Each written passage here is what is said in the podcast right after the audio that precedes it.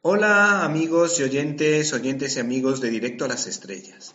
Hoy desde cinelibertad.com y en vuestra sección de críticas en un minuto queremos recomendaros una película para toda la familia titulada Bumblebee. Los cómics sobre las andanzas de los Transformers, editados actualmente en España por Planeta, fueron creados por la compañía Marvel para ayudar a la venta de los juguetes fabricados por Hasbro. Nadie esperaba nada de ellos, pero el éxito tan rotundo de esta serie limitada de TVOs permitió que se convirtiera en una serie regular, llegando a la nada despreciable cifra de 80 números.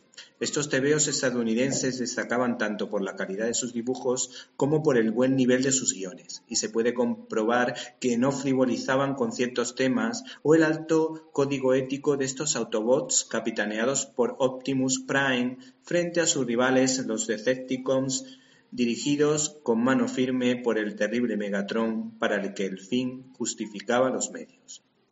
Por otra parte, como todos ustedes saben, el éxito de los citados juguetes, la brillante colección de TVOs y la popular serie de televisión ha dado lugar a esta interminable saga de máquinas de guerra. El caso es que, como el apoyo de sus seguidores sigue siendo tan contundente, el productor Michael Bay ha apostado por la sexta entrega, que es una precuela dirigida por Travis Knight, recordado por la cinta de animación Cubo y las dos ruedas. La historia gira en torno a una chica de 18 años de edad, interpretada por Hailey. ¿Te está gustando este episodio? Hazte fan desde el botón Apoyar del podcast de Nivos.